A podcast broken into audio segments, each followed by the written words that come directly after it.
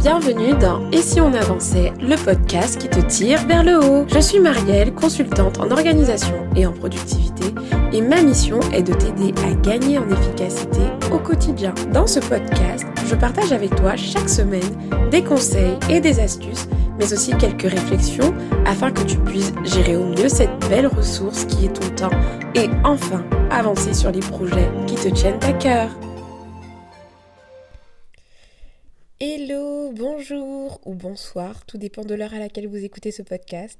Je vous souhaite la bienvenue dans ce nouvel épisode. Nous sommes à l'épisode 61 et il s'agit du premier épisode de l'année 2021. Donc avant de rentrer euh, dans le vif du sujet que je souhaite aborder avec vous aujourd'hui, j'en profite pour vous souhaiter une excellente année 2021 avec euh, une bonne santé de fer. On l'a vu en l'année dernière que c'était hyper important d'avoir la santé, donc je vous souhaite la santé, la joie, et surtout l'avancement dans vos projets et beaucoup d'efficacité. Voilà. Donc tout ça ce sont des souhaits. Maintenant à vous d'agir et de faire en sorte que tout ça se passe réellement pour ce qui est de l'efficacité et euh, l'avancement. Bref, je ferme la parenthèse des vœux de début d'année. D'ailleurs, n'hésitez pas aussi, petit rappel avant de rentrer dans le vif du sujet, n'hésitez pas à télécharger le workbook Bilan 2020 et Préparation 2021 qui est complètement gratuit et que vous pouvez faire, que vous pouvez très bien faire au cours du mois euh, de janvier, tout simplement. Il n'est jamais trop tard pour faire son bilan et pour préparer son année. Donc, je vous remettrai euh, le lien dans les notes du podcast. Aujourd'hui, nous sommes sur un épisode qui est un peu mindset, c'est-à-dire qu'on ne va pas parler d'astuces concrètes à appliquer, mais on va être plutôt voilà, sur euh, des, conseils, des déclics en fait que je vais vous amener à avoir. J'aime beaucoup répéter cette phrase euh, à mes coachés ou même quand j'échange dans des interviews, etc. C'est que pour moi, le mindset vient avant les outils. C'est-à-dire que quelqu'un qui n'a pas le bon état d'esprit, vous pouvez lui donner tous les conseils que vous voulez, tous les outils, l'outil le, plus performant, l'application la plus performante, euh, si elle n'a pas l'état d'esprit pour l'utiliser, pour euh, voilà, passer à l'action, etc., ça ne servira à rien. C'est-à-dire que souvent, on veut mettre la charrue avant les bœufs, on est très focalisé sur les astuces, les conseils euh, précis, etc. Donc c'est génial, mais je pense qu'il y a un travail aussi à faire au niveau de, de la tête. Et moi, je suis vraiment bien placée pour en parler parce que l'organisation, ça m'a toujours poursuivi.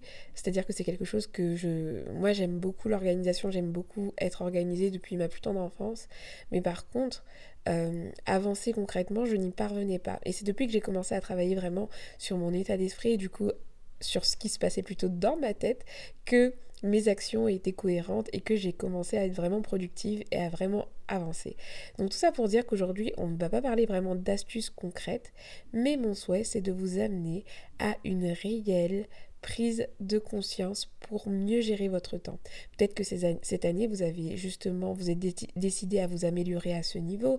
Vous avez peut-être envie de, de, voilà, de mieux planifier vos journées, mieux gérer vos priorités, etc.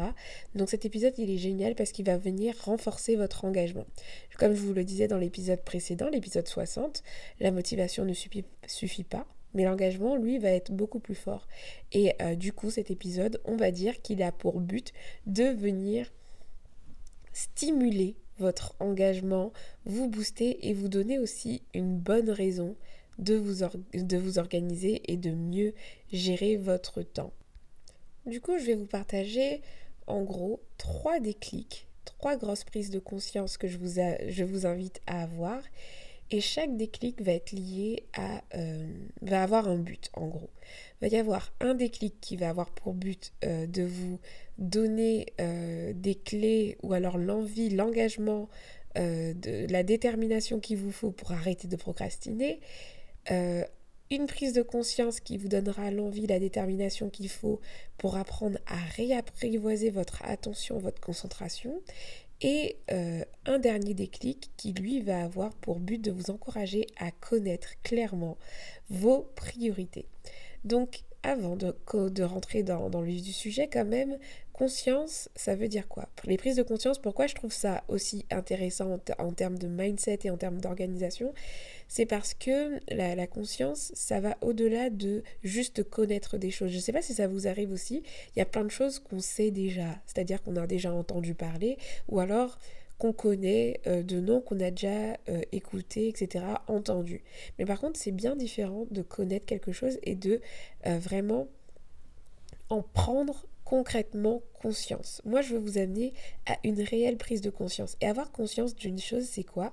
C'est se faire une, représentation, pardon, là c'est la définition Larousse, hein, une représentation mentale claire de l'existence ou de la réalité de telle ou telle chose.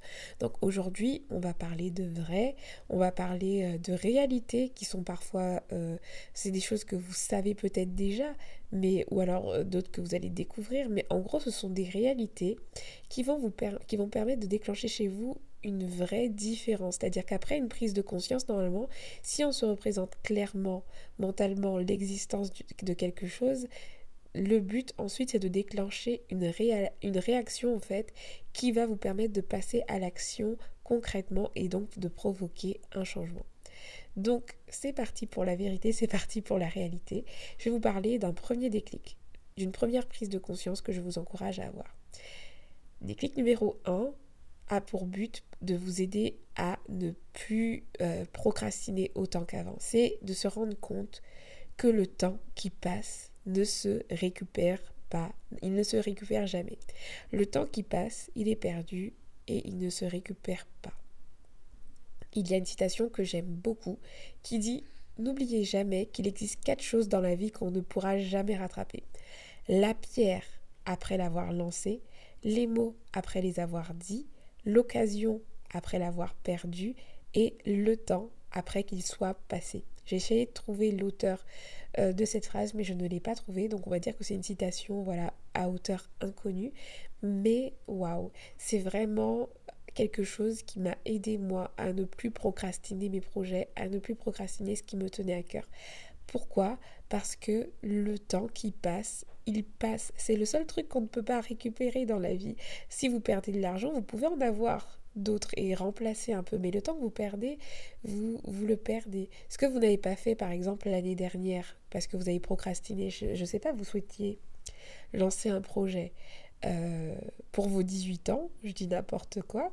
Aujourd'hui, si vous le lancez euh, cette année, parce que vous ne l'avez pas fait l'année dernière, bah, vous l'aurez lancé à vos 19 ans. Et c'est bien un an qui, qui, qui, qui est passé, qui s'est écoulé. Et c'est du temps que vous ne pourrez pas récupérer, que vous n'avez pas exploité comme vous le deviez. Et donc ce temps-là, il est passé. À partir du moment où on a conscience que le temps qui passe ne se récupère pas, moi, je ne sais pas ce que ça va provoquer chez vous en écoutant cet épisode, mais moi, ce que ça a provoqué chez moi, c'est une envie folle de faire en sorte que chaque jour compte, en fait, que chaque heure, chaque jour, tout ce que je peux faire, en tout cas de mon mieux, bah, je puisse le faire euh, aujourd'hui même. Ça ne veut pas dire que je mène une existence qui est complètement utile, c'est-à-dire que j'utilise complètement mon temps à faire des choses, euh, voilà, importantes, euh, qui font avancer. Non, je passe beaucoup de temps à regarder des séries, à perdre mon temps aussi. Mais ce que je veux dire, c'est que la prise de conscience que je veux vous faire avoir, c'est que le temps ne se récupère pas et parce que le temps ne se récupère pas, il y a une sorte de sentiment d'urgence à avoir. Non seulement le temps ne se récupère pas, mais en plus il est compté, c'est-à-dire qu'on ne sait pas quand, il se terminera. On est, sur, on est sur Terre pendant une durée euh, indéterminée et donc euh, moi, en me disant ça, ça crée chez moi un sentiment d'urgence et l'envie de mieux gérer ce temps, mieux l'investir.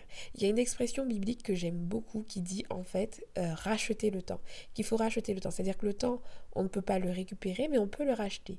Racheter le temps, c'est quoi? C'est bah justement, vous allez peut-être avoir une prise de conscience aujourd'hui en écoutant ce podcast, ou même vous l'avez peut-être eu euh, dernièrement, etc. Bah qu'est-ce qu'on fait? Du coup On va venir racheter le temps, c'est-à-dire qu'on va mieux, on va décider fermement de mieux investir son temps par la suite. Et c'est exactement ce que j'ai fait. Auparavant, comme je vous disais, j'ai pas été quelqu'un tout le temps en mode projet, en mode business, en mode je, me lance dans mes projets, je, je, vais faire telle chose, je vais gérer mes priorités. Non, j'étais organisée, mais ça n'avait pas de sens. J'ai eu un déclic qui s'est passé en fin d'année 2017 et c'est ce déclic qui a bouleversé complètement ma vie. J'ai réalisé voilà que mon temps, j'allais pas pouvoir le récupérer et que j'en avais marre du coup de procrastiner les projets qui me tenaient à cœur et j'ai choisi de racheter le temps en posant des actions concrètes, en travaillant sur ma discipline et en faisant en sorte de mieux utiliser mon temps euh, au quotidien. C'est ça, racheter le temps. Donc, premier déclic, le temps ne se récupère pas. Donc, arrêtez de procrastiner si vous le faites tout le temps. Deuxième déclic, ça va vous aider à vouloir apprendre à mieux maîtriser votre attention et votre concentration. C'est que le deuxième déclic, c'est que rien dans cette société, je le répète encore une fois, rien dans cette société n'est fait pour vous, pousser à maîtriser votre temps d'une manière, enfin pour vous tirer vers le haut en gros. Je ne sais pas si c'est clair ce que je veux dire. En gros, rien n'est fait aujourd'hui, normalement. Je parle des grandes industries, voilà, de tout ce que vous pouvez connaître, là, Google, etc. Rien n'est fait aujourd'hui pour que vous puissiez apprendre à maîtriser votre attention et donc maîtriser votre temps. Attention, petit disclaimer, je ne suis pas une conspirationniste, mais c'est un fait. Aujourd'hui, il y a une guerre qui se mène et ce n'est pas une guerre euh, qui va être, euh, voilà, une guerre euh, comme on a pu connaître autrefois, c'est une guerre pour notre attention en fait. À quelle entreprise va réussir à obtenir notre attention le plus de temps possible? Et aujourd'hui, il faut que vous ayez conscience que notre attention vaut de l'or, en fait, pour la publicité, pour toutes les industries qui vendent des produits, etc., à travers le net. Notre attention est un produit. Et c'est ça, en fait, euh, qui, se vend. Aujourd'hui, on utilise Facebook, on utilise Instagram, on utilise euh, TikTok, etc. Et on a l'impression que c'est gratuit, mais rien n'est gratuit dans la vie. Il faut le savoir aussi. Allez, c'est un autre déclic euh, parmi les déclics. Donc c'est le sous-déclic numéro 2, rien n'est gratuit. Si vous êtes sur Instagram, si vous avez un compte gratuitement, etc., c'est parce que vous vendez votre attention en fait. Vous avez des personnes qui sont payées pour gérer votre attention et faire en sorte que vous passez beaucoup de temps sur ces applications-là pour pouvoir vous suggérer des produits adaptés, etc. Si vous ne me croyez pas, regardez, je vous, conseille vraiment de regarder euh, ce documentaire film que j'ai beaucoup aimé. Il est sur Netflix et il s'appelle Derrière nos écrans de fumée. Il est sorti en 2020, donc c'est assez récent. En anglais, il s'appelle The Social Dilemma, donc en gros euh, le dilemme social. N'hésitez pas à le regarder parce qu'il dénonce vraiment tout ça. Euh, il a été réalisé par des personnes qui étaient dans le milieu, donc qui ont travaillé chez Facebook, Instagram, etc. Et donc ils savent très bien tout ce qui se passe derrière. Et donc ils ont fait ce documentaire pour un peu alerter, même si en vrai c'est déjà trop tard. On ne va pas se mentir, c'est un peu tard. Euh, la machine est lancée, mais par contre vous, vous pouvez très bien décider aujourd'hui d'agir avec responsabilité quand vous utilisez ces réseaux sociaux, vos écrans, etc. Mais en tout cas, le déclic que j'aimerais vous amener à avoir, c'est de comprendre que tout est fait aujourd'hui pour capter votre, attention. Et donc, qui dit capter votre attention, ça veut dire capter également votre temps. Combien de fois, on va parler de l'exemple de, TikTok. TikTok, c'est une application qui vient d'arriver et le concept c'est quoi? Des vidéos qui sont très très courtes, euh, donc euh, de, je crois que ça peut aller maximum de 60 secondes. Vous avez euh, un fil d'actualité qui se réactualise tout le temps, c'est-à-dire avec plein de, plein de nouveautés tout le temps, tout le temps. Donc vous n'avez qu'à swiper et vous avez tout le temps du contenu frais, frais, frais. Donc ils ont détecté quelque chose, c'est que nous avons une capacité de concentration qui est vraiment très, très limitée. Et donc, c'est pour ça que les vidéos, elles sont très très courtes pour qu'on puisse rester. Et puis, comme nous aussi, on aime beaucoup le plaisir immédiat, c'est-à-dire que notre cerveau, il est satisfait quand on a à chaque fois des nouvelles informations, des, des voilà, c'est un peu le syndrome de l'objet brillant, mais en plus petit, euh, à un niveau plus petit. Mais en gros, comme on aime les nouveautés, ben du coup, cette euh, application, elle est vraiment basée sur ça. Vous avez de la nouveauté et des informations courtes, donc ça se regarde facilement et donc c'est génial. Donc vous, vous avez l'impression, euh, et c'est pas faux, de juste passer un peu de temps, de vous divertir, etc. Mais c'est votre attention du coup qui est achetée par ces sociétés et qui vous, voilà, qui leur permet de mettre des publicités, etc. Et le challenge de toutes ces entreprises aujourd'hui, c'est de vous faire rester le plus longtemps possible sur leurs applications. Donc Facebook, euh, voilà, peu importe la société aujourd'hui, c'est une guerre de l'attention. Et même moi, j'y participe quand je crée du contenu sur Instagram ou sur le podcast. Je, cherche votre attention. Mais moi, je cherche votre attention et je l'espère pour vous apporter de la valeur et pour vous aider à mieux vous organiser et répondre à un besoin. Et c'est le cas aussi d'autres sociétés. Donc, ce que je veux dire, c'est que euh, ces réseaux sociaux, tout ça n'est pas complètement négatif. Mais le déclic que vous devez avoir, c'est reprendre le contrôle et être conscient que justement, il y a une guerre d'attention. Et quand on est conscient de ce qui se passe, qu'est-ce qu'on fait?